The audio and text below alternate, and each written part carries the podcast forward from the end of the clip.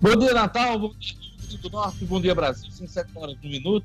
Jornal 96 está começando hoje, dia 24 de julho de 2020. O Senado aprovou ontem a medida provisória que suspende a obrigatoriedade de escolas e instituições de ensino cumprirem uma quantidade mínima de dias letivos por causa da pandemia da Covid-19. A matéria agora segue para a sanção presidencial. O Senado não modificou uh, o texto aprovado na Câmara no início de julho, mantendo a medida provisória que tinha prazo. Ela iria expirar na próxima quarta-feira, dia 29, para assegurar que o conteúdo curricular dos estudantes seja aplicado com a diminuição dos dias letivos. O Conselho Nacional de Educação vai editar diretrizes nacionais para implantar a regra segundo a Base Nacional Comum Curricular e sem prejuízo da qualidade do ensino e da aprendizagem. Pelo menos é isso que diz aqui o texto do Conselho Nacional de Educação. Mas é pouco provável que a gente mantenha a qualidade e, claro, a integridade do currículo nesse ano, né, para qualquer, enfim, instituição, qualquer escola. De qualquer forma, o Senado aprovou a, a obrigatoriedade de uma quantidade mínima de dias letivos para esse ano, por conta da pandemia. Então, é uma notícia importante que tem a ver com a educação. Olha, a pesquisa do IBGE de junho mostra mais de 17 mil empregos perdidos no Rio Grande do Norte em apenas um mês de pandemia. Bom dia, Luciano Kleiber. Bom dia, Diógenes. Bom dia aos amigos. Bom dia aos nossos ouvintes. Pois é, os números são da PNAD contínua, Pesquisa Nacional por Amostra de Domicílios do IBGE, e registra né, um aumento vertiginoso do percentual de desemprego no Rio Grande do Norte, que já passa dos 13,5% de hoje. Daqui a pouquinho a gente traz detalhes. A reforma da Previdência estadual emperrou, como a gente acompanhou nessas últimas semanas, e virou duelo midiático. Ontem teve apelo de secretários da área econômica do governo Fátima. Bom dia, Marcos Alexandre. Bom dia, Diógenes. Bom dia aos amigos e ouvintes do Jornal 96. Seja pelas redes sociais ou por alguns veículos de imprensa e blogs, o governo parece estar mudando aí seu foco, sua estratégia para uma ofensiva mais midiática, né, pelo dar um indicativo de que vai apostar bastante nisso nos últimos dias, na semana final, que é a semana que vem, para aprovação da reforma da Previdência. A gente volta daqui a pouco e fala mais sobre o assunto. Secretaria de Saúde do Rio Grande do Norte vai passar a testar todos os pacientes com sintomas da Covid-19. Bom dia, Gerlane Lima. Bom dia, Diógenes. Bom dia, ouvintes e aos nossos colegas aqui. Isso mesmo, Diógenes. Até ontem, apenas idosos, pessoas com comorbidades e servidores da saúde e segurança faziam um teste que é considerado padrão ouro no sistema público de saúde. E a partir de hoje, todos os pacientes com sintomas poderão fazer esse teste. Daqui a pouquinho eu explico mais detalhes. Corpo de homem com marca de tiro encontrado no rio Potengi. Daqui a pouquinho as informações na nossa ronda policial. Futebol só aumenta a lista de candidatos a técnico do Flamengo. Bom dia, Edno Stradino. Bom dia, Diógenes. Bom dia, ouvintes do Jornal 96. Exatamente com os dirigentes do Flamengo já na Europa, Diógenes, a lista aumenta. E a gente que acompanha todos os jornais, todas as mídias, fica vendo as preferências do Globo, do ESPN, do UOL, mas aumenta a lista. Javier Aguirre, ex-treinador da seleção mexicana, e Fernando Hierro, ex-treinador da seleção espanhola, são novos nomes surgidos aí no noticiário de hoje. É, uma lista tão grande de candidatos a técnico do Flamengo me dá a entender, no Cidadino, hum. que não há ainda nenhum alvo, Exato. nenhum há tentativas, porque é o seguinte, poucos técnicos vão aceitar vir para o Brasil nesse momento de pandemia. Verdade, Isso hoje. está sendo colocado de forma clara. Então, uma lista com muito, muita gente é sinal de que não tem nenhum. É verdade. Nenhum praticamente acertado. Mas, enfim, os caras estão lá para resolver isso. Daqui a pouquinho a gente conversa no Jornal 96. Olha, hoje é dia 24 de julho, Dia Nacional do Suinocultor né? os produtores que trabalham com porcos, suínos, né? Então, Dia Nacional do Suíno Cultor. Queria mandar um abraço para Cristina Vieira, Cristina Vieira do Barro Vermelho, que faz aniversário hoje. Um abraço também para Marcelo Silva, da Tratores Oficina e Lava Jato, que também faz aniversário nesta sexta-feira, dia 24 de julho, tá? E antes da gente chamar mais destaques do Jornal 96, eu queria é, informar que vamos ter aqui uma entrevista com Adelmo Freire, consultor é, de comunicação e marketing. A gente vai falar sobre comunicação interpessoal nesse período de pandemia. Ela foi bastante afetada nesse período de crise. E as pessoas vão precisar muito da comunicação para retomar empregos, por exemplo, que foi uma das, das coisas que a gente acompanhou fortemente nesse período. Então, daqui a pouquinho, teremos o Adelmo Freire aqui é, numa conversa especial do Jornal 96, tá certo? E vamos a mais destaques da edição de hoje.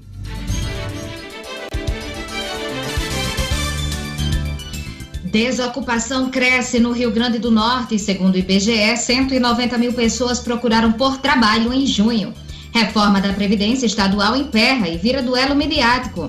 Secretaria de Saúde do Rio Grande do Norte passará a testar todos os pacientes com sintomas de Covid-19. Tribunal Superior Eleitoral anuncia compra de até 180 mil urnas eletrônicas. Equipamentos serão usados em 2022. Receita Federal abre hoje consultas ao terceiro lote de restituições do imposto de renda. Tratorista da Urbana reage a assalto e é assassinado em Macaíba. E no futebol, sem clubes potiguares começa o mata-mata da Copa do Nordeste. Jornal 96. 7 horas e 8 minutos. Antes da gente chamar as manchetes dos jornais, aquele abraço para o nosso ouvinte, né? Daqui a pouquinho, quem quiser participar, pode entrar em contato pelo telefone, WhatsApp da 96 FM. Bom dia, Jorge Fernandes. Bom dia, Diógenes. Bom dia a todos aí do Jornal 96. Quem quiser participar, fica aqui o convite. Mande a sua mensagem de texto ou de áudio para o nosso WhatsApp. Estou aqui, viu?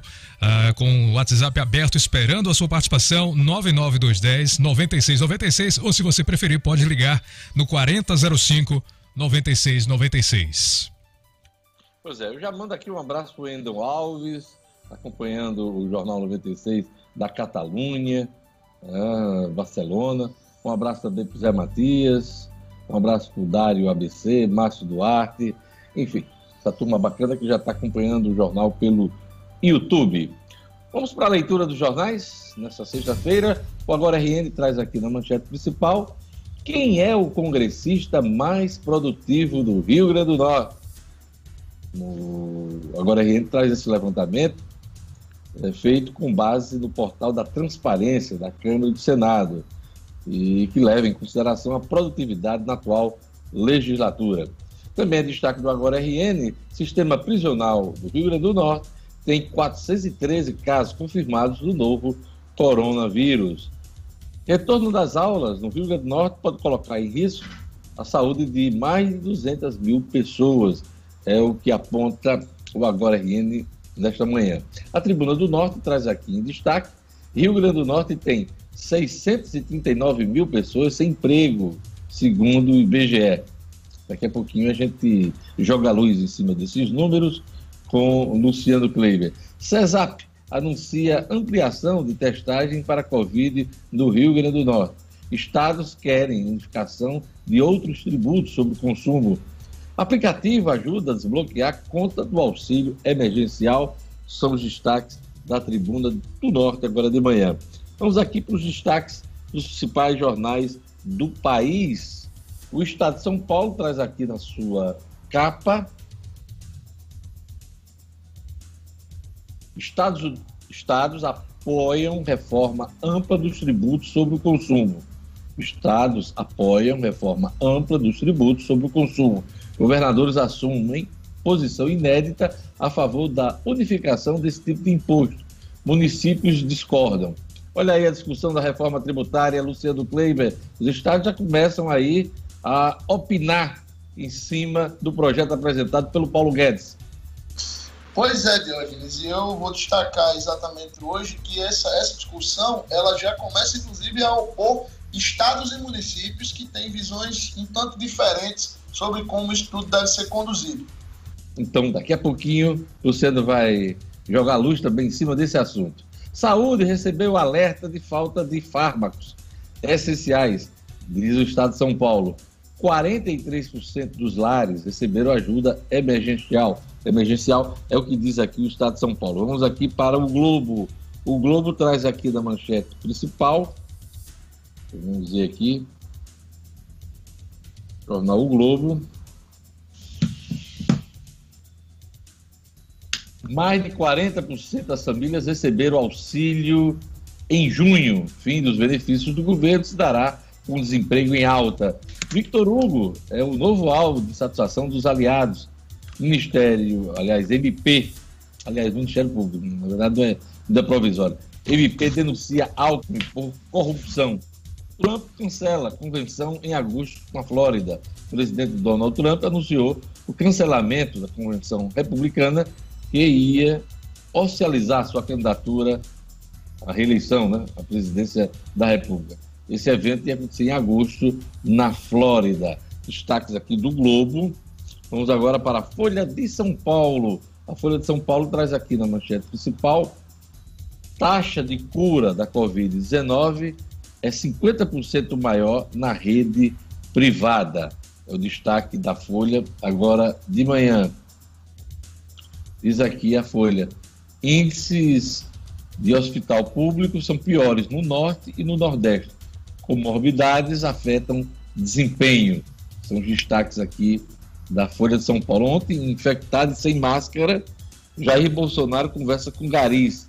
Ele que deu um passeio de moto ontem em frente ao Palácio Alvorada, nas redondezas do Palácio Alvorada, onde ele cumpre um, uma quarentena, um isolamento por conta da Covid-19. O presidente Jair Bolsonaro passeou de moto é, e conversou sem proteção com funcionários da limpeza. Após três meses aliás, três exames que deram positivo para o novo coronavírus, ele permanece em isolamento na residência oficial. São destaques aqui dos jornais nesta manhã. Vamos agora para a previsão do tempo, um oferecimento da, do Vero Marina e as informações da Clima Tempo. Previsão do tempo.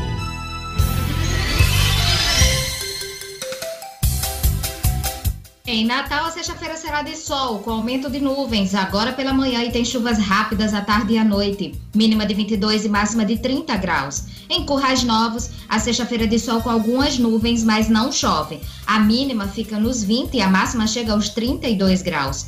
Em Bento Fernandes, a previsão é de sol entre nuvens, com chuvas à tarde e à noite. A mínima na madrugada foi de 21 e a máxima fica nos 31 graus. E em Angicos, a sexta-feira é de sol, não chove. Mínima de 24 e máxima de 34 graus.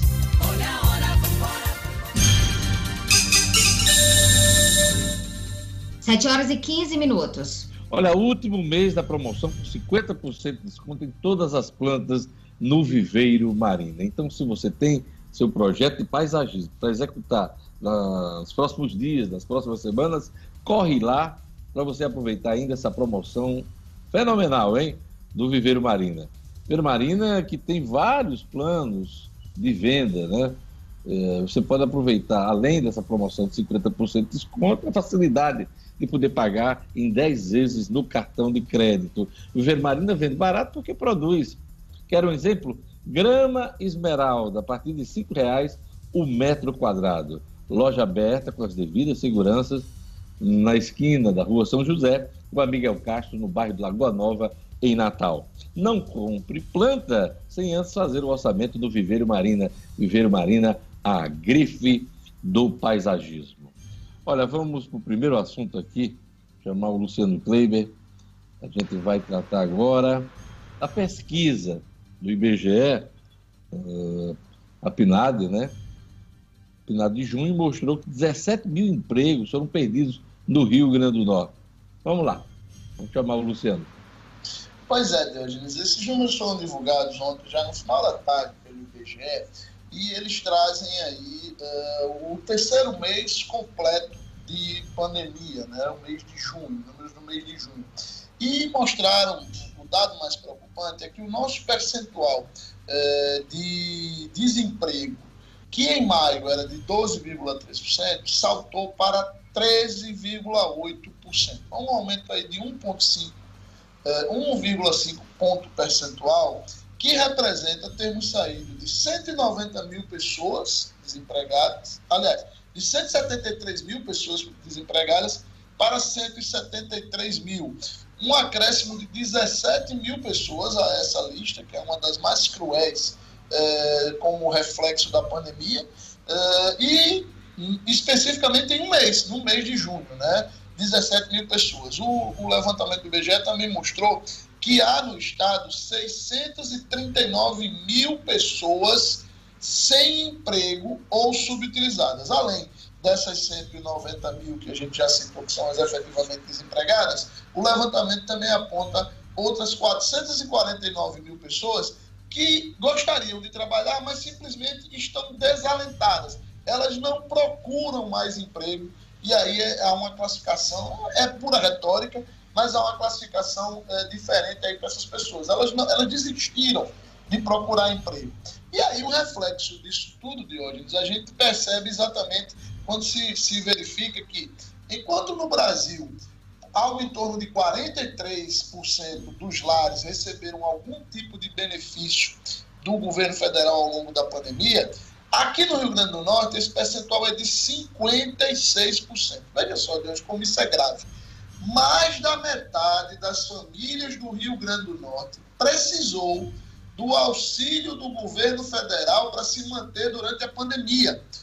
Como é que a gente pode imaginar uma economia forte, uma economia com condições efetivas de ser retomada, aonde mais da metade das pessoas está dependendo de um auxílio que se acaba daqui a um mês e meio, Dionis.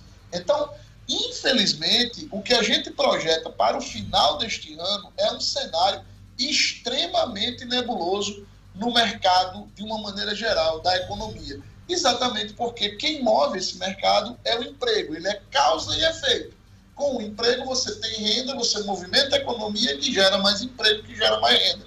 Na hora que você tem 56% dos nossos lares que daqui a um mês e meio perdem sua renda, essa renda de 600 reais do auxílio emergencial, a gente fica realmente sem, sem imaginar, até sem conseguir imaginar como é que a gente vai conseguir retomar.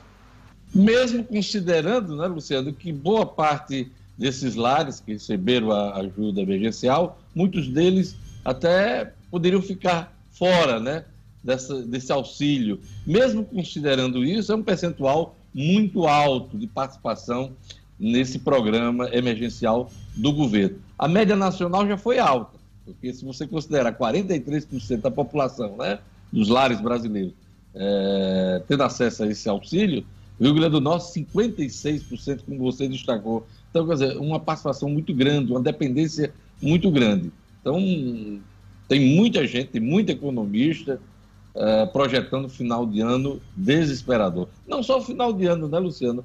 O ano de 2021 se projeta aí bastante dramático, né? Diógenes, principalmente você lembrou muito bem, porque o final de ano ele ainda tem aquele clima, né, de euforia, as pessoas vão estar ainda muito ávidas esse ano, principalmente, por se reunirem, né, mesmo que em grupos menores e tal. E há, naturalmente, um gasto um pouco maior, as pessoas buscam de uma maneira ou de outra, tem o, o, a, a, injeção do recurso extra do 13 terceiro, do setor privado, do setor público. E o início do ano, quando é um período em que as empresas todas dão uma trava nas suas contratações, salvo alguns pequenos, eh, eh, algumas pequenas exceções, e mais, aqui no Rio Grande do Norte, grande parte do, do, do aquecimento da economia no final do ano se dá por causa do movimento turístico, que para essa alta estação deve ser quase nada, muito reduzido, infelizmente. Então, dias é, negros estão sendo pintados, infelizmente. A Receita Federal lançou um atendimento virtual no Rio Grande do Norte. Gerlane Lima, isso mesmo, Diógenes. E aí o serviço, ele realiza um, um, atendimento inteligente, foi lançado esta semana, é feito através do chat do aplicativo Telegram e na busca é necessário procurar pelo canal Receita Federal Oficial. O software simula uma conversação, tira as dúvidas de quem entrar em contato de forma rápida e nesse espaço as pessoas vão poder solicitar serviços relacionados ao CPF, enviando todas as informações e documentos exigidos para que a Receita Federal faça essa análise e conclua o processo. Neste primeiro momento, os serviços relacionados ao CPF que estarão disponíveis são atualização e alteração de dados, regularização, segunda via, informação do número do CPF e a consulta à situação cadastral. Essa medida, Diógenes, reforça, só vem para reforçar essa necessidade de evitar realmente que as pessoas se desloquem para algum posto, agência ou centro de atendimento da Receita Federal, de forma, claro, a proteger a saúde dos servidores e cidadãos em função da pandemia. Então, vai lá no Telegram, busca pelo canal Receita Federal Oficial e esses serviços relacionados ao CPF já estarão disponíveis. O mundo mudou, mude você também. Inscreva-se hoje mesmo no curso de idiomas SENAC. Só o SENAC prepara você para este novo mundo, com aulas online, ao vivo, que ficam gravadas para acessar quando você puder e quando quiser, claro instrutores certificados internacionalmente, número reduzido de alunos por turma, interações presenciais sem custo e um super desconto de 15%. Há 20 anos, os cursos de idiomas Senac preparam para você o futuro. Inglês, espanhol, francês, italiano e alemão. Chegou a hora de você também se conectar e entender o novo, hein? Idiomas Senac, matrículas abertas teste de nivelamento já disponível para agendamento no rn.senac.br. Vou repetir, rn.senac.br. Olha, a comunicação interpessoal foi bastante afetada pela pandemia. Eu conversei ontem com Adelmo Freire, consultor de comunicação e marketing, e ele jogou luz sobre esse assunto, a necessidade das pessoas ficarem ligadas na comunicação, inclusive para a retomada do emprego. Vamos acompanhar. Adel, o que mudou na comunicação interpessoal durante essa pandemia? Olha, mudou muito, mas muito mesmo. Realmente, se você for analisar como eram nossas relações interpessoais antes da pandemia, para agora, muitas alterações. Eu acho que entrou aí uma barreira entre quem escuta e quem, e quem fala, que é a chamada máscara e ela fez uma grande transformação na nossa comunicação. Né? Nós estamos falando mais com os olhos do que com a boca. E isso faz uma mudança radical na relação das pessoas. Então, é, eu tive que repensar até a minha forma de orientar meus alunos, a colocar, me posicionar e também conversar com as pessoas. Né? Então, o que nós estamos fazendo aqui agora é quase que uma libertação. É os poucos momentos do nosso dia podemos falar sem a máscara, mas a máscara entrou para um elemento que vai ficar por algum tempo conosco e temos que saber lidar com ela para que não percamos a qualidade e não crie ruído na nossa comunicação. Já dá para projetar futuro pós-pandemia, futuro da comunicação pós-pandemia? Eu acho que tá, seria bola de cristal, Diógenes, pensar em alguma coisa nesse sentido, fazer previsões. Nós temos, eu estou mais embatendo no sentido do concreto do hoje mesmo, né? Então, porque tá, é real, é uma coisa que nós temos pensado cada, cada dia, é um dia, é, essa é a vida que estamos levando agora, como profissionais que somos. Então, esse é, um, é, uma, é uma relação nova também, com poucas experiências na área, né? não temos um estudo claro, criterioso do que já ocorreu nesse sentido, então não há muita previsão futura. Eu posso dizer que vai haver transformações? Sim. Eu acho que nós vamos ter que saber é, conviver com relações mais profundas. Eu acho que houve agora uma mudança em que você tinha a vida levada muito fora de, das nossas casas e agora nós temos mais tempo em casa do que fora. Isso já faz uma, uma, uma mudança radical nas relações entre famílias, entre amigos também e entre profissionais. Então, essa alteração está fazendo com que as pessoas façam grandes reflexões do que vem por aí.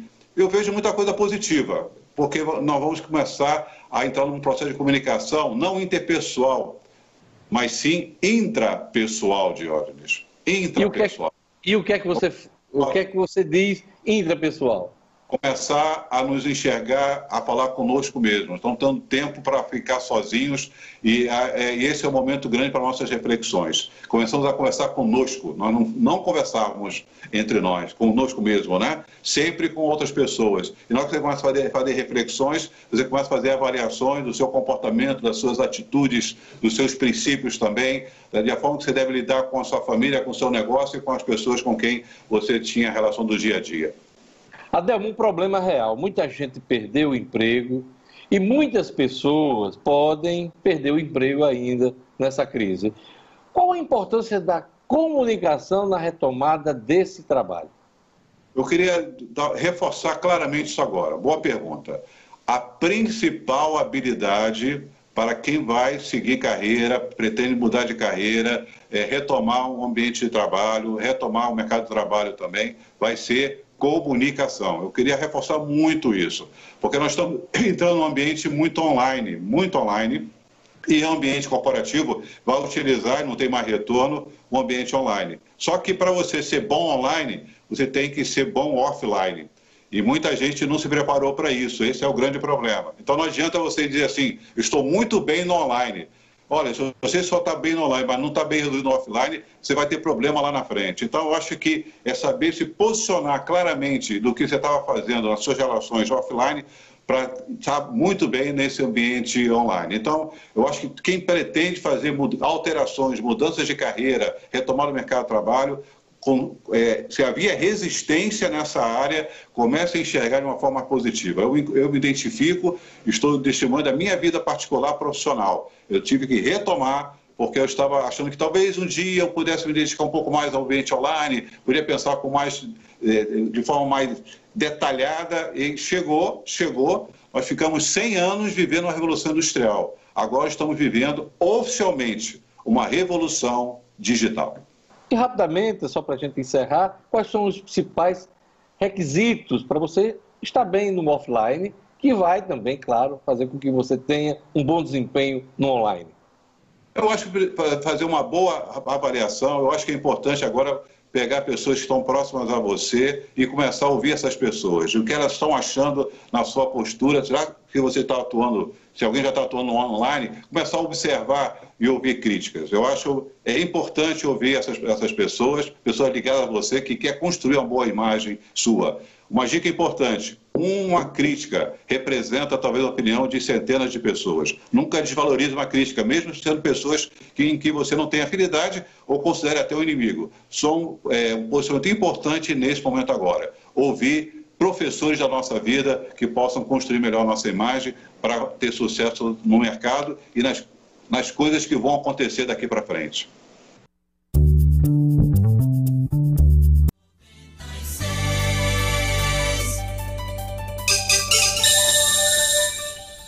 Sete horas e 29 minutos. Pois é, estamos de volta. E agora um assunto da política, né? A reforma da Previdência do Rio Grande do Norte emperrou e nos últimos dias há um esforço midiático do governo aí, né? Apelo da governadora, apelo de secretários de Estado, uh, também, claro, matérias com parlamentares envolvidos nessa votação. Vamos chamar o Marcos Alexandre. Marcos.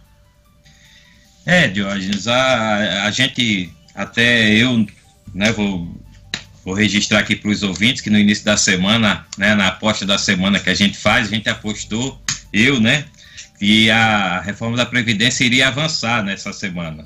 Zero. Errei geral. Não avançou nada, a semana termina como terminou a, a semana passada, sem avançar um milímetro sequer na Assembleia Legislativa o, o projeto, a proposta de emenda constitucional da reforma da Previdência. O governo tentou daqui, tentou dali, chamou o deputado para reunião, mas não adiantou. Uh, não conseguiu ainda os votos necessários, são 15 votos, o governo tem 13, não conseguiu ainda os dois votos, os famosos dois votos de que precisa para emplacar a sua reforma da Previdência. Com isso, já está prejudicado o prazo da, da, do interstício, né, de cinco sessões entre um turno e outro. A reforma da Previdência tem um prazo fatal aí de 31 de julho, portanto, falta uma semana, são três sessões ordinárias apenas na Assembleia Legislativa, e aí a alternativa que se busca é, por exemplo, haver um, um, acordo de líderes, muito difícil de acontecer, a gente já vem registrando aqui, mas é uma possibilidade de que, de que haja esse acordo para que seja votado, sejam votados os dois turnos numa sessão única, é, ou então prorrogar mesmo, cair na prorrogação e, ou a Assembleia convocar alguma sessão extraordinária. E aí, Diógenes, é, com essa dificuldade política na interlocução com os deputados, o governo, nessa semana, deu, deu mostras de que está dando uma guinada na sua estratégia, uma guinada mais midiática. Né?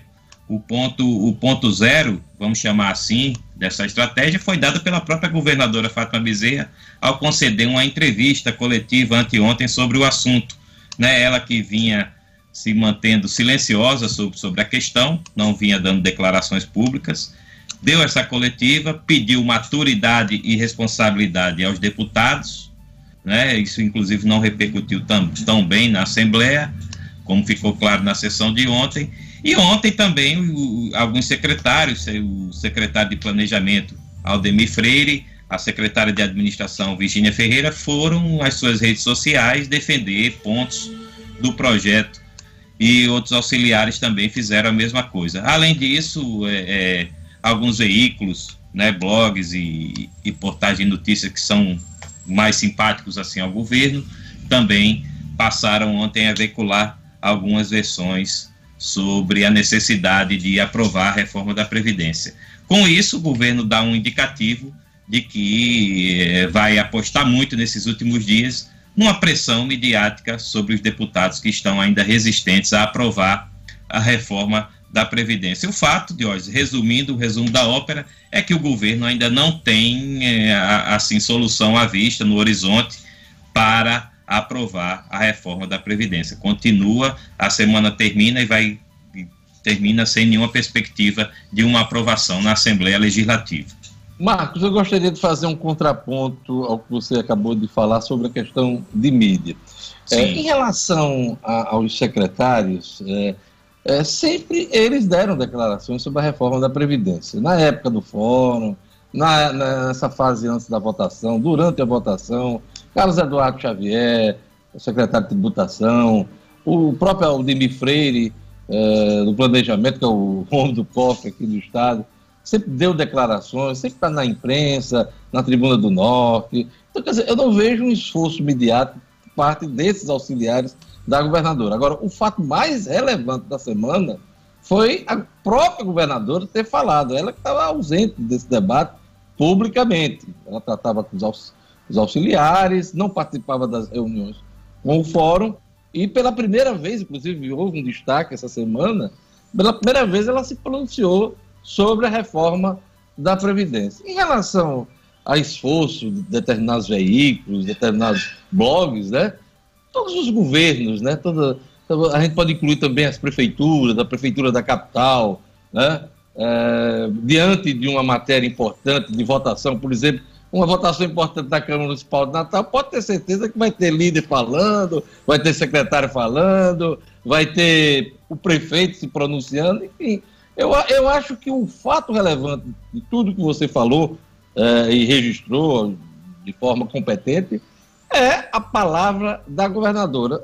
Esforço mediático é porque realmente já passou da hora de votar esse assunto. A gente vem falando isso, comentamos aqui nessa semana, Luciano comentou, eu comentei, você mesmo também comentou, quer dizer, já passou da hora a votação dessa reforma da Previdência está passando da hora, porque o prazo está terminando dia 31 de julho. Então, é, eu acho que está batendo desespero, sim. Desespero na hora do, dos apelos finais para que se tenha as condições de votação. Essa, assim, é a minha avaliação.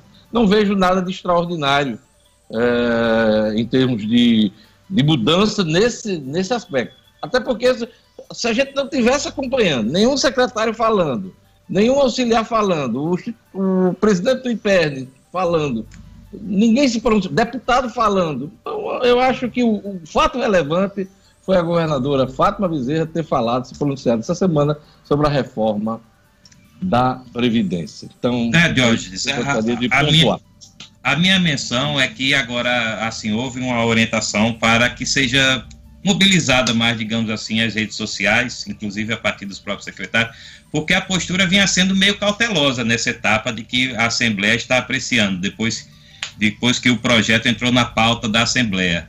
E a partir dessa semana a gente realmente percebe que há uma intensificação, um reforço, né, uma maior mobilização. Tá é, a referência é nesse sentido. Mas é claro que é legítimo, a estratégia, não, aqui não, não cabe nenhuma crítica quanto a, quanto a isso, não. É, eu, eu é, acho que a grande um mudança, eu acho que o grande fato da semana, nesse aspecto da comunicação, foi a palavra da governadora. Isso sim, realmente foi a coisa mais relevante, ela ter pronunciado, inclusive depois até de cobranças que fizemos aqui essa semana. Comentamos isso em vários momentos, que ela deveria ter participado mais das discussões nos, fóruns, ter participado, inclusive, da abertura dos trabalhos legislativos esse ano, que ela evitou. Né? A gente não viu o pronunciamento dela antes da votação da Assembleia Legislativa. Então, tudo isso a gente falou essa semana aqui. Então, fato relevante foi a governadora ter falado. Vamos agora para a nossa ronda policial. Corpo de homem com marca de tira encontrado no Rio Potengi, os detalhes com Jackson Damasceno. Polícia com Jackson Damasceno. O da massa. Oferecimento. Ótica Ideal. Compre seus óculos escuros ou de grau das melhores marcas em até 10 vezes no cartão. Temos convênios com empresas e associações. Facilitamos seu exame oftalmológico. Ótica Ideal. Nosso ideal é fazer você feliz. Edifício Barão do Rio Branco 5. Telefone 3201 6797. Sigam também nossas redes sociais. Olá, meus amigos de bancada virtual do Jornal 96. Bom dia, bom dia ao nosso público querido. Olha só, uh, esse corpo foi encontrado na parte da tarde, já no fim da tarde, por volta de 15 horas, 4, 16 horas, em uma área de mangue ali do Rio Potengi, mais pro lado da zona norte da capital. É um corpo de um homem com uma marca de tiro na cabeça, já em estado de decomposição, um local de difícil acesso. Precisou que os bombeiros fizessem um resgate colocassem numa área mais fácil para que os técnicos do Instituto de Perícia eh, pudessem fazer o transporte, a remoção. Ah, há quem dissesse que poderia ser o garoto Arley, motorista de Uber. Garoto não, ele já tinha 24 anos. Está desaparecido desde sábado. Há também a suspeita de ser um rapaz do Passo da Pátria que está desaparecido, mas a necrópsia só será feita amanhã. Hoje não foi possível fazer o exame por problemas internos lá do ITEP, o horário, alguma coisa assim. Amanhã que vai um médico legista vai fazer os primeiros exames no cadáver. Mas talvez, até pelo estado de decomposição, será preciso a comparação da arcada dentária ou mesmo o exame de DNA. Por enquanto, essa notícia: o corpo de um homem encontrado na área de mangue aqui em Natal. Tra tratorista da Urbana reage a roubo e é assassinado em Macaíba. Leonardo Alves Gomes tinha 42 anos, trabalhava para uma empresa terceirizada da Urbana, era tratorista, tinha, estava na noite de ontem no distrito rural da cidade chamado Riacho de Sangue se confraternizando, estava com dois amigos, batendo papo e tal, quando dois homens chegaram a pé e anunciaram um assalto. Eles pediram as chaves dos veículos. Uh, os dois amigos que estavam com Leonardo correram, mas ele entrou em luta corporal com um dos criminosos e aí é, nunca dá certo, porque os outros são armados e foi o que aconteceu com Leonardo. Ele foi vítima de cinco tiros, acabou morrendo na hora. Os bandidos ainda levaram a moto dele e o carro de um dos amigos. Foram embora. O rapaz morreu na hora, o servidor. O caso vai ser investigado pela delegacia de Macaíba, como a princípio como latrocínio mesmo consumado. São essas as informações desta sexta-feira. Torçamos por um final de semana mais tranquilo. Encontro vocês na segunda-feira. Até lá. Tchau, tchau. Jornal 96. 7 horas e 40 minutos. Luciano Kleiber tem uma dica econômica para você. Pois é, Diógenes, chegou a hora de falar de uma rede genuinamente potiguar que está se espalhando pelo Nordeste. Presente nos estados da Paraíba, Pernambuco e Rio Grande do Norte, a Unifarma já conta com mais de 650 lojas são farmácias nos grandes centros, nas pequenas cidades, nos bairros mais centrais e nos mais afastados, ou seja, sempre onde o povo mais precisa. Portanto, valorize as empresas da nossa terra. Lembre que são elas que dão emprego ao nosso povo e ajudam a nossa economia. Quando o assunto for sua saúde, procure a farmácia amiga. Procure as lojas da Unifarma. Lá você encontra conforto, atendimento personalizado e preço baixo de verdade. Eu garanto. Unifarma, uma farmácia amiga sempre perto de você. Todo mundo na tela, Clebinho. Vamos para um rápido intervalo. Daqui a pouquinho tem mais notícias da política, da economia, do cotidiano. Temos o esporte com Edmo Sinedino e hoje é dia de dica no final de semana, nota zero, nota 10, tudo isso daqui a pouquinho, no segundo tempo do Jornal 96.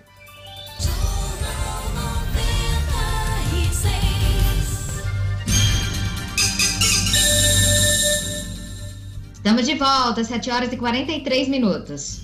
Olha, vou mandar um abraço aqui para a turma que está acompanhando o Jornal 96. Um abraço, tio J. Lopes. Um abraço para Maria da Conceição. Um abraço também aqui para Carlos Henrique. Um abraço para Matheus, a Milka Costa, Sueli Mello acompanhando o Jornal 96, o Nilson. Um abraço também para o Dário ABC, turma bacana acompanhando o Jornal 96. Jorge Fernandes, quem está aí acompanhando pelo WhatsApp? Manda, manda um alô aí pro pessoal. Vamos lá, Diógenes. Aqui no WhatsApp, quem está participando é o Fernando Gondim. Tá lá em Nova Parnamirim. Um abraço aí para o grande Fernando Gondim. Anaílde tá nas quintas. Lorena e Iracema estão em Extremóis agora. Um abraço especial aí todo mundo em Extremóis, os nossos queridos amigos e ouvintes dessa cidade aí tão linda, né? O Nunes Vigilante, grande Nunes, sempre presente aqui na ouvindo o Jornal 96. E em Nízia Floresta, quem está curtindo o Jornal 96 é a nossa querida Ana Maria e também pelas ruas de Natal, como motorista de aplicativo, o nosso querido Patati, viu, Diógenes? Que bacana, obrigado pela audiência. Senhores, vocês têm alô nessa sexta-feira? Tenho, eu tenho. Vamos Vamos lá, de. Lima. Um abraço Bora. de hoje. A gente tem uma turma aqui, a Nivaneide Menezes Pessoa, ela que está acompanhando pelo YouTube. Tem uma turma lá no Barro Vermelho, que é a Dora, o Pereira e a Dona Cristina. A Dona Cristina, que é aniversariante de hoje, você já mandou alô para ela. É minha sogra, viu? A mãe do Anderson. Ei, Tá fazendo Cristina. aniversário hoje, é. E tá com a família acompanhando o Jornal 96, tomando café, já começando as comemorações aí de mais um ano de vida, Diógenes. É isso aí, parabéns para dona Cristina. Cuide bem da sua nora, viu, dona Cristina? É, ó, dona Cristina. É, vamos lá, Marcos Alexandre.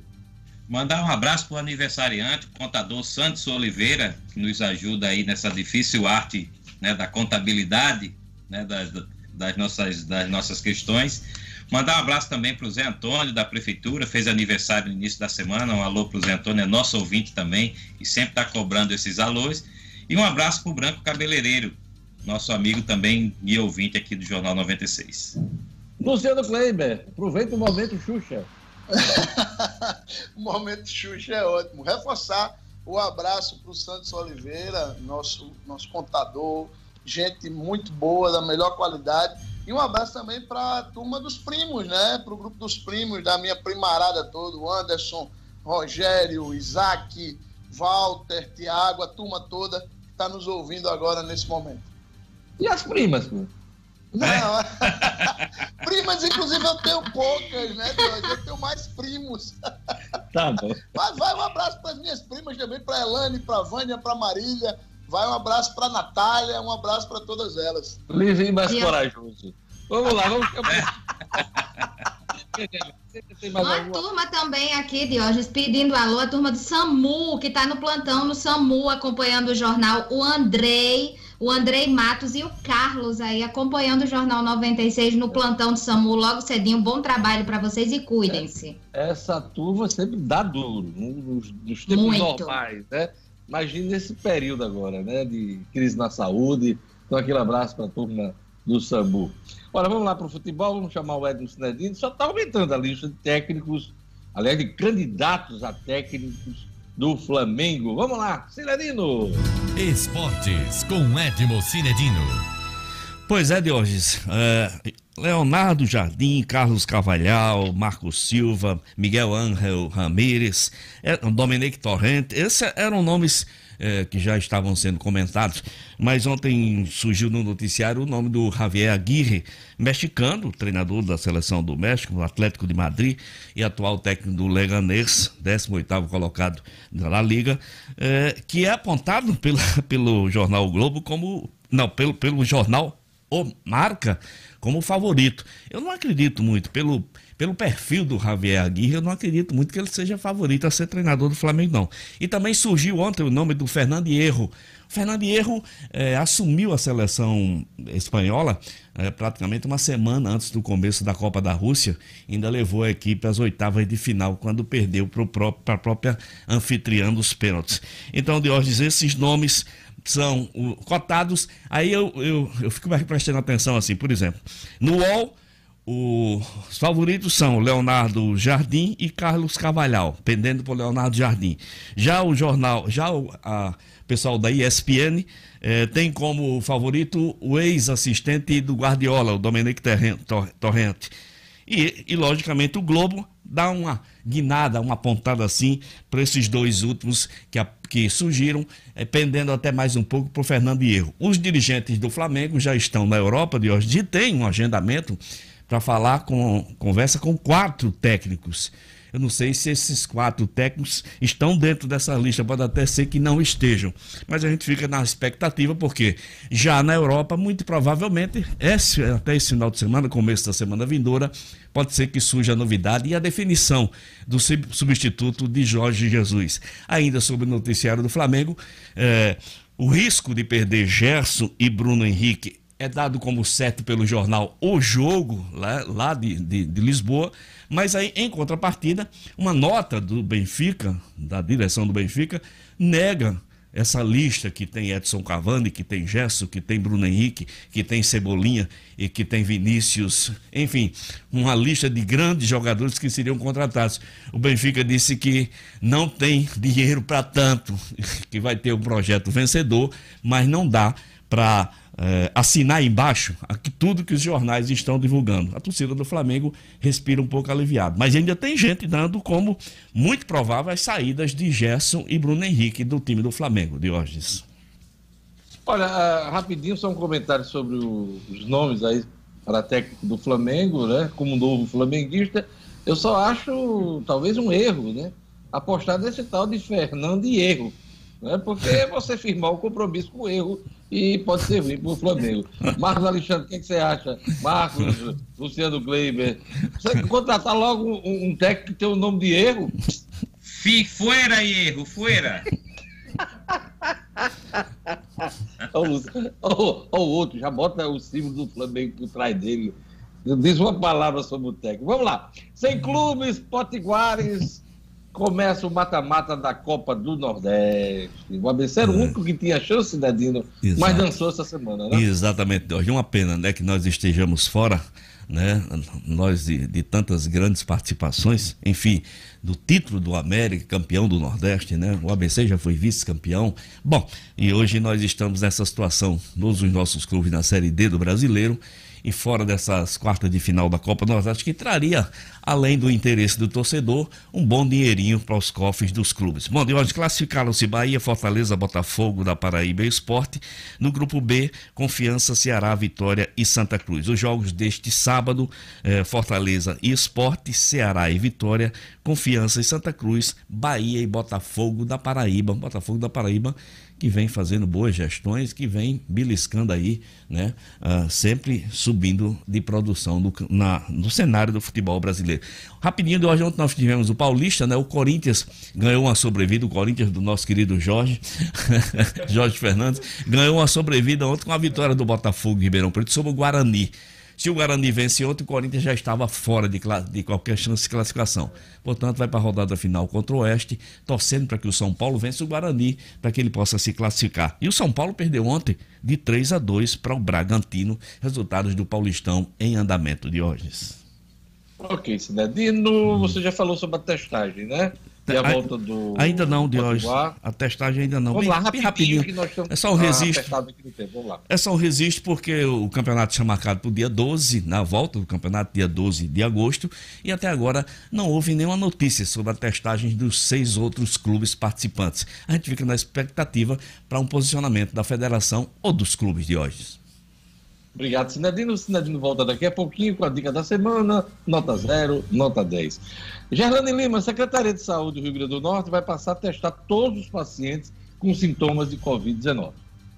É, Diógenes, até agora apenas aqueles dos grupos prioritários, idosos, pessoas com comorbidades e servidores da saúde e da segurança, além de pacientes graves, que eram considerados prioritários, passavam pelo teste com o SUAB, que é aquele que recolhe o material no nariz ou na garganta e é considerado o padrão ouro pela Secretaria Estadual de Saúde. A partir de hoje, esses grupos elegíveis se desfazem e qualquer pessoa sintomática com indicação médica poderá fazer esse exame que é chamado RT-PCR, Diógenes. Essa medida segue uma nota técnica do Ministério da Saúde dentro de um programa chamado Diagnosticar para Cuidar e a previsão é de que 100% dos casos de síndrome gripal sejam testados para Covid-19. Não haverá uma testagem em massa, como uma espécie de mutirão para todos os pacientes com algum sintoma de Covid que procurarem o serviço de saúde. Mas, aliás, não há um mutirão, não vai haver um mutirão. Mas Aquele aqueles... drive-thru que a gente viu na arena, não, lá, na zona não, de, de Natal, não vai... também fez algo Isso. semelhante, né? Exato, essa testagem em massa não vai acontecer de hoje, mas quem procurar o serviço de saúde tiver com sintomas gripais, vai passar por esse exame. Então, quem se enquadrar aí nesse perfil, pode procurar, Diógenes, o sistema de saúde que vai conseguir fazer o exame para diagnosticar a Covid, ou não. Olha, faz tempo que vocês me escutam falar sobre o Cicobi, sobre o quão importante é o cooperativismo financeiro. Agora, então, mais do que nunca, é hora de a gente falar de quem genuinamente e verdadeiramente se preocupa conosco, com os nossos negócios e com a nossa economia.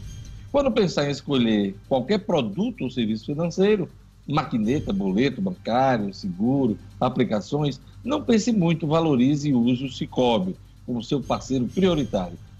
Valorize quem valoriza o que é daqui. Na agência do Partage Norte Shopping, a gerente é a Celiane. No Portugal Center, Denivaldo é o gerente no Centro de Convivência da Universidade Federal do Rio Grande do Norte, é a DEIA. E agora, na mais nova agência do Cicobi, você vai encontrar o Galiza como gerente, fica ali na Bel Cabral, em Nova Parnamirim. Cicobi, não podemos dar as mãos, mas podemos juntos fazer a diferença. Olha, eu vou chamar aqui o Luciano Kleiber, o segundo ponto do assunto dele hoje no nosso programa. Olha, propostas para a reforma tributária começam a desenhar um embate entre estados e municípios. Luciano. Pois é, a gente comentou aqui que aquela proposta capenga apresentada pelo ministro Paulo Guedes, ela teria, eh, enfrentaria grandes resistências no mercado como um todo, né? É, e agora começa, inclusive, a, a ser é, motivo de um embate é, pré-anunciado aí entre estados e municípios. Qual seja, é, os estados defendem, de uma maneira geral, que todos os impostos que incidem sobre o consumo, eles entrem neste pacote, nessa discussão é, da reforma tributária. E aí a gente estaria falando de IPI, de PIS, de COFINS, que são federais, é, e do ICMS mais o ISS. Tudo bem, o ICMS ele é estadual, evidentemente estadual, e o ISS é cobrado pelas prefeituras. Aí vem o ponto de embate. As prefeituras não querem, num primeiro momento, que o ISS entre nessa discussão. E o motivo é simples, Diógenes. Há uma percepção dos economistas de que há uma tendência muito grande, principalmente nos próximos dois anos, de aumento da atividade no setor de serviços, que é aquele sobre o qual, é, preferencialmente, o ISS é, é cobrado. E as prefeituras enxergam dessa forma que podem ter um ganho direto nas suas arrecadações. Elas até topam incluir a discussão do ISS, incluir o ISS na discussão da criação de um único imposto sobre o consumo, seria aí o IVA, que se fala que poderia ter de 30% a 37% de alíquota. Desde que a participação dos municípios, que é hoje de aproximadamente 23% no bolo tributário brasileiro, cresça e cresça substancialmente. As prefeituras já sinalizam, inclusive, com, participar, com a participação de 30% desse bolo de hoje. Resta saber se o Planalto vai concordar.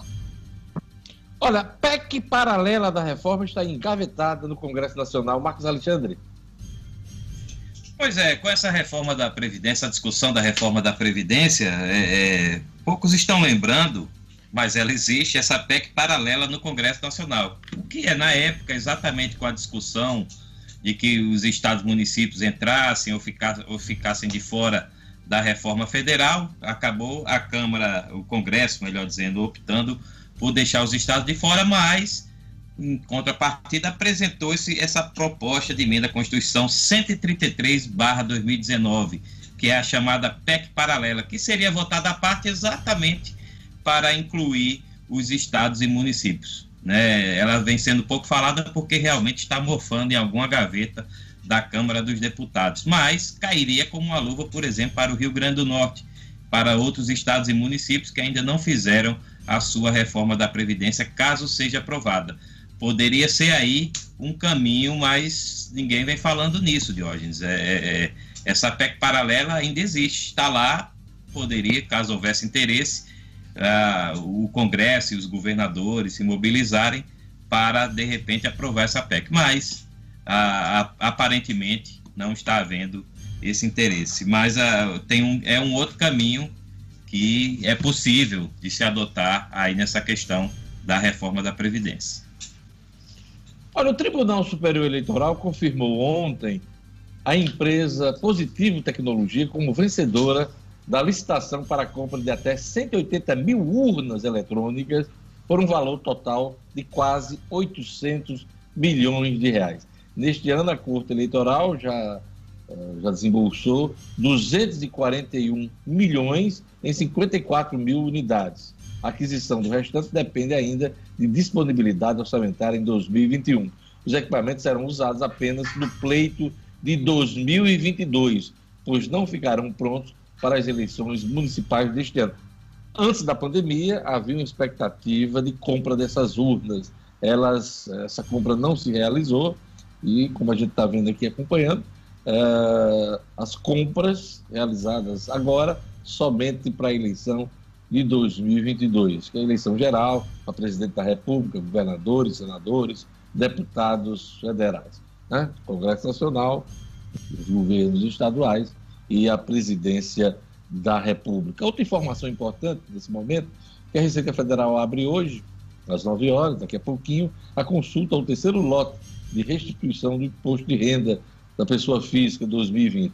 O crédito bancário é, de, é para 3 milhões, quase 4 milhões de contribuintes. Será realizado nessa sexta-feira e totaliza 5,7 bilhões de reais. Então, hoje tem crédito, terceiro lote, consulta, né? Terceiro lote de restituição do imposto de renda. Alguém ficou faltando aqui com assuntos? Gerlane Lima, acho que todos, né? Marcos Alexandre também. Mas Marcos tem uma dica para você acompanhar as eleições de 2020. Exato, Dionis. A dica aí que a gente traz aqui para quem quer ficar por dentro do que há de mais atual em matéria de regras eleitorais. Nessa pedida aqui, o livro O Processo e o Direito Eleitoral, do advogado e escritor Kennedy Diógenes. A obra já é uma referência do gênero, porque trata de maneira simples, mas completa, os principais temas do direito eleitoral desde a sua construção histórica até as suas normas mais recentes, definidas pela última reforma política. O livro O Processo e o Direito Eleitoral é importante fonte de consulta para quem deseja participar das campanhas eleitorais, até mesmo como candidato. O livro, escrito pelo advogado Kennedy Diógenes, está à venda pela internet. Você pode encontrar no site www.oeleitor.com.br www.oeleitor.com.br é bom é a batidinha, né? Ela de, de... Mas ela está do livro. A bandeira, é a bandeira do Brasil. Ele livro, aí, como é que é a batidinha? Vai entrar no ritmo aqui da sexta-feira. Ai, ai. Sessão bacana da sexta-feira, dicas, personagem da semana, o nota 0, nota 10, vamos lá. Vamos começar com as dicas do final de semana. Qual é a boa do final de semana? Eu vou, vou começar hoje pelas damas, né? Vamos chamar Gerlane Lima. Gerlane, sua dica desse final de semana. Diógenes, a minha dica vai para uma comédia romântica, A Barraca do Beijo 2. É, às vezes nem tanto, às vezes nem tanto. Mas hoje vamos de comédia romântica.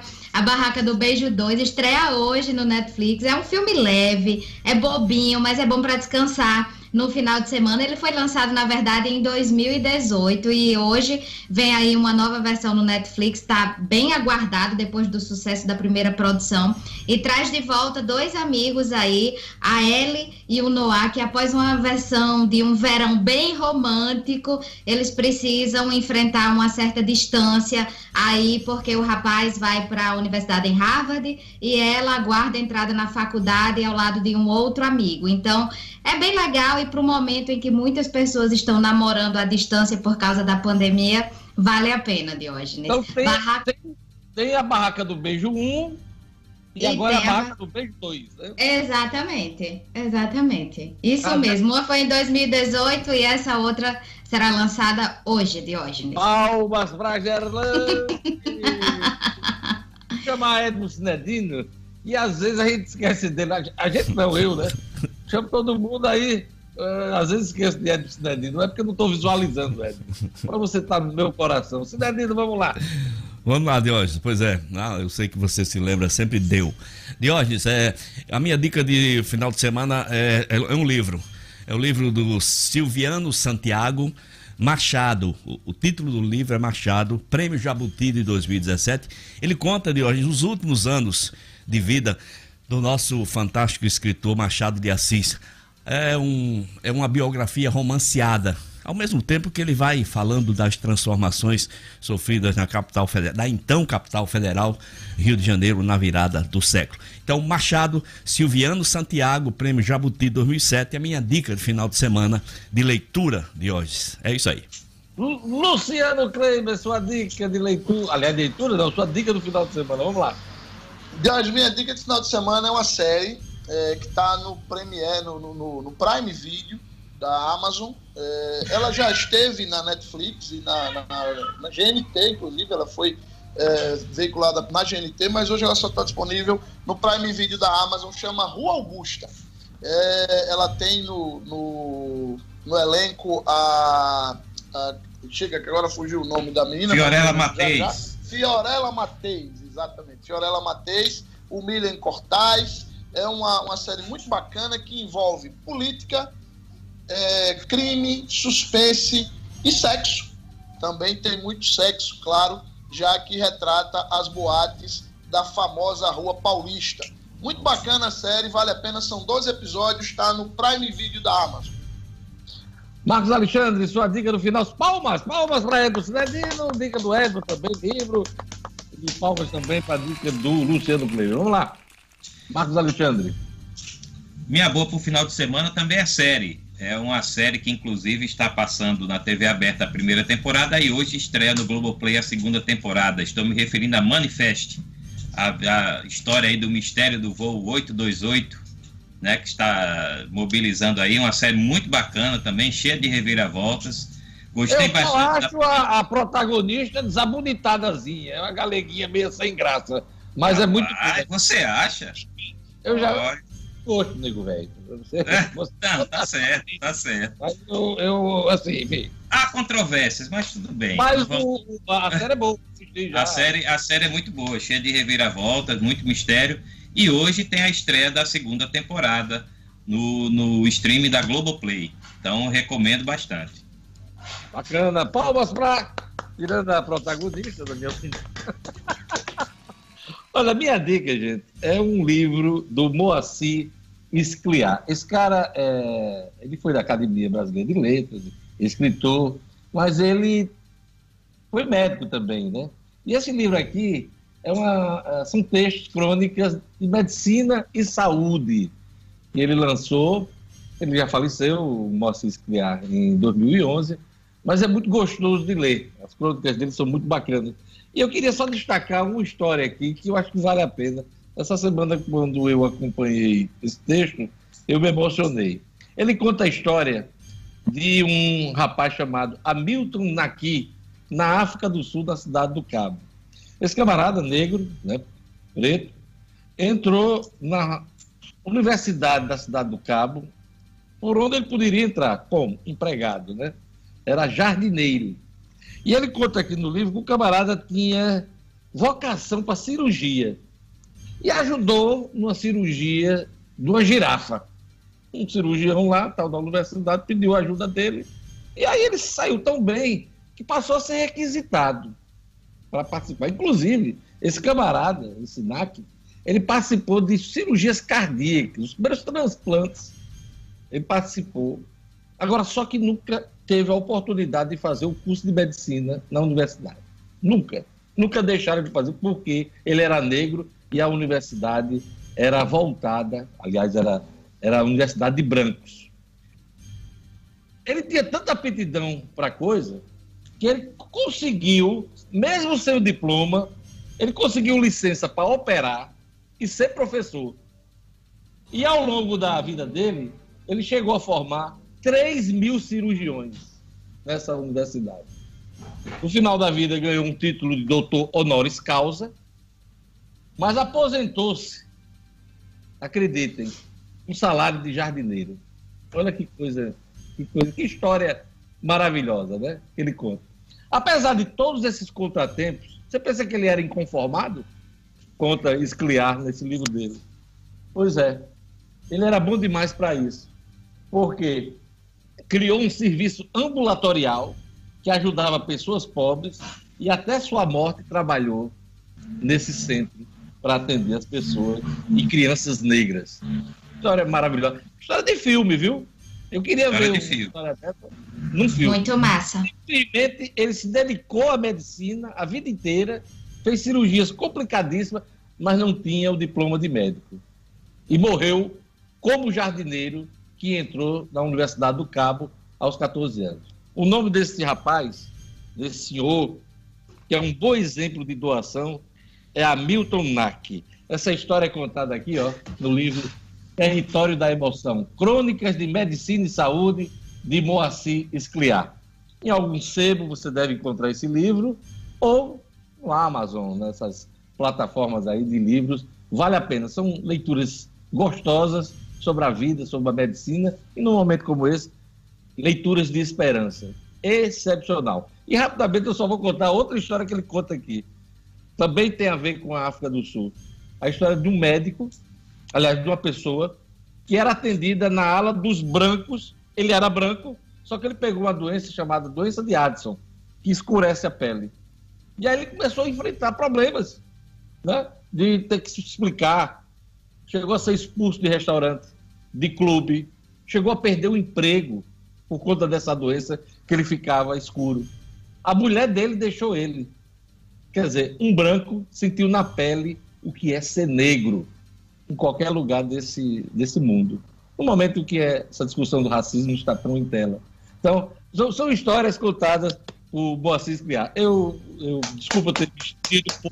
Palmas para a dica de hoje, muito boa.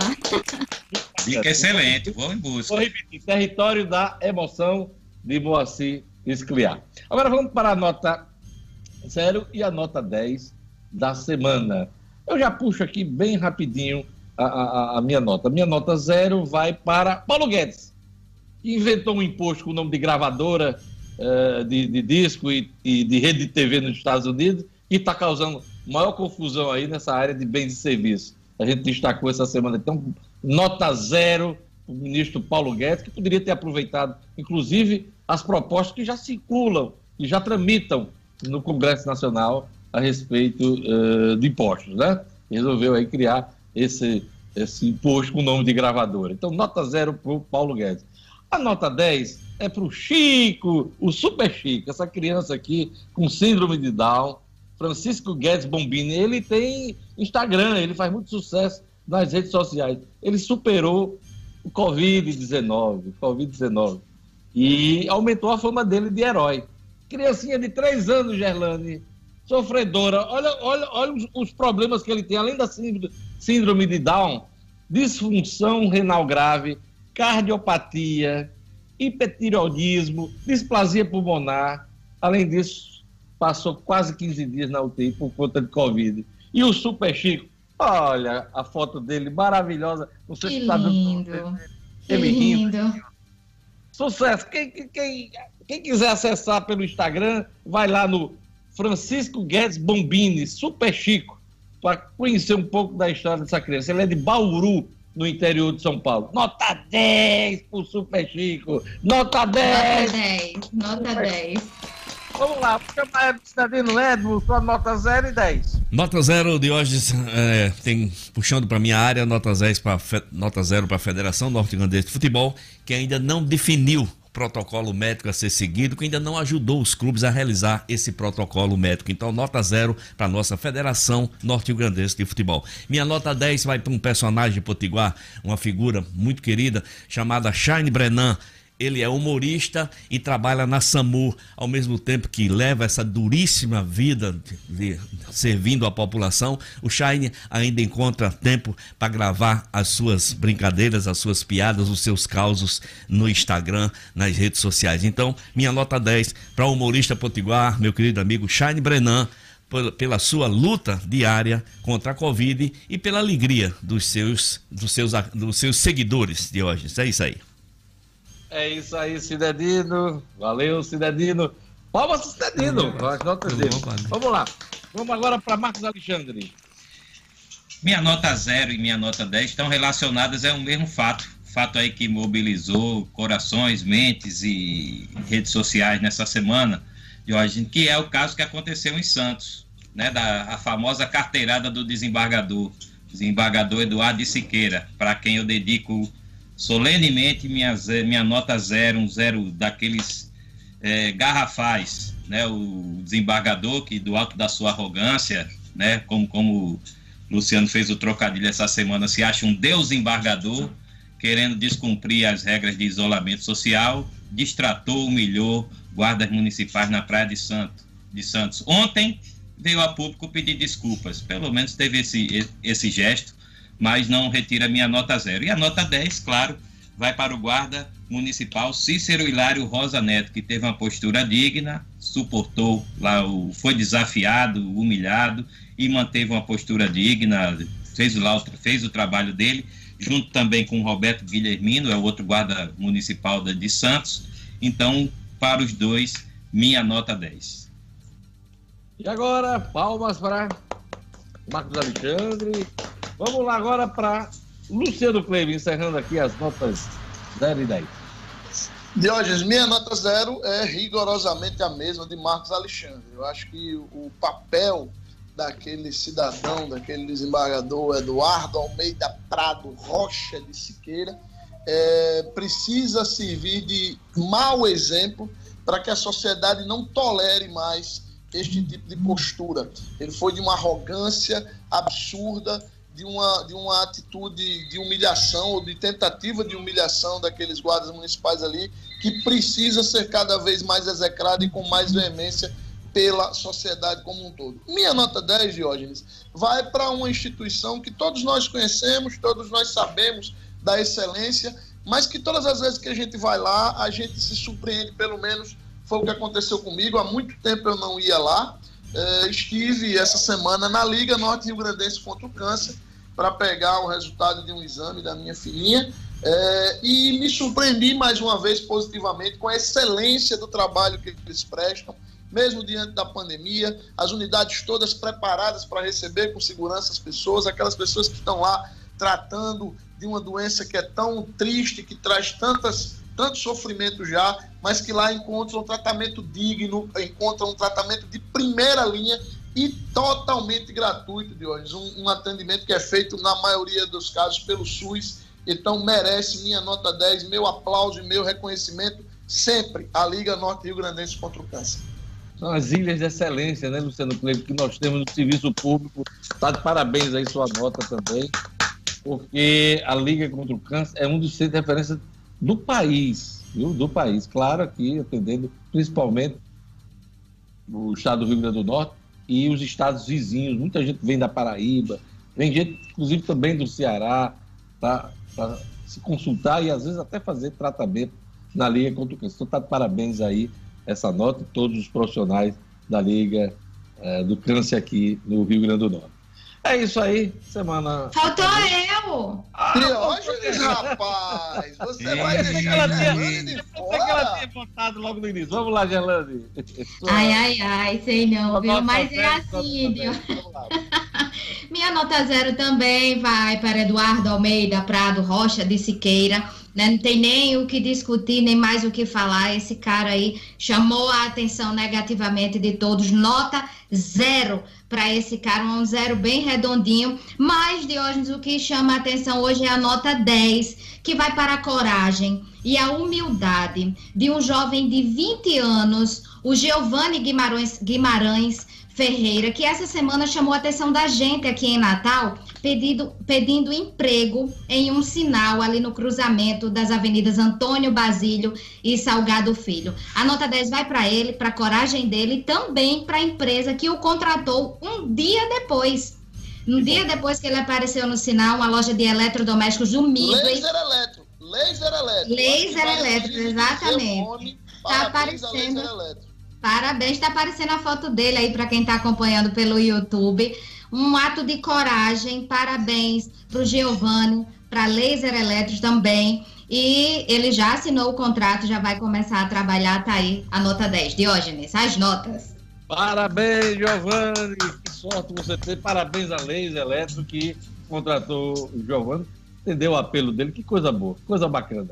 Boa sorte Giovana, aí nessa oportunidade de emprego, que você, inclusive, consiga continuar empregado e cresça na sua profissão, na sua trajetória profissional. Jornal 96, aí encerrando por aqui, essa palavra de esperança, esse bom exemplo, né? essas histórias que contamos aqui nesse momento. E eu queria agradecer a audiência de todos. Obrigado, Luciano, obrigado, Marcos, obrigado, Gerlane, Edson Sinadino, O'Hara Oliveira, que está acompanhando de casa o nosso programa.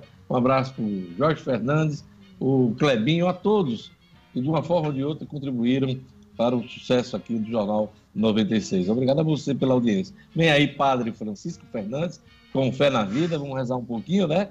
Passar um bom final de semana, ter calma, hein, gente? Na hora de, de poder aproveitar, sair nas ruas aí, né? Quem puder, fica em casa. Quem não puder, sai, mas tem que sair com cautela, cuidado, porque a Covid está por aí aí, né? Então vamos evitar aglomerações nas praias, como a gente acompanhou no final de semana, vai ter mais, mais fiscalização. É isso que foi prometido essa semana pelas autoridades de segurança. Então, vamos ficar ligados até segunda-feira aqui com o Jornal 96. Tchau! Até segunda. Tchau, tchau.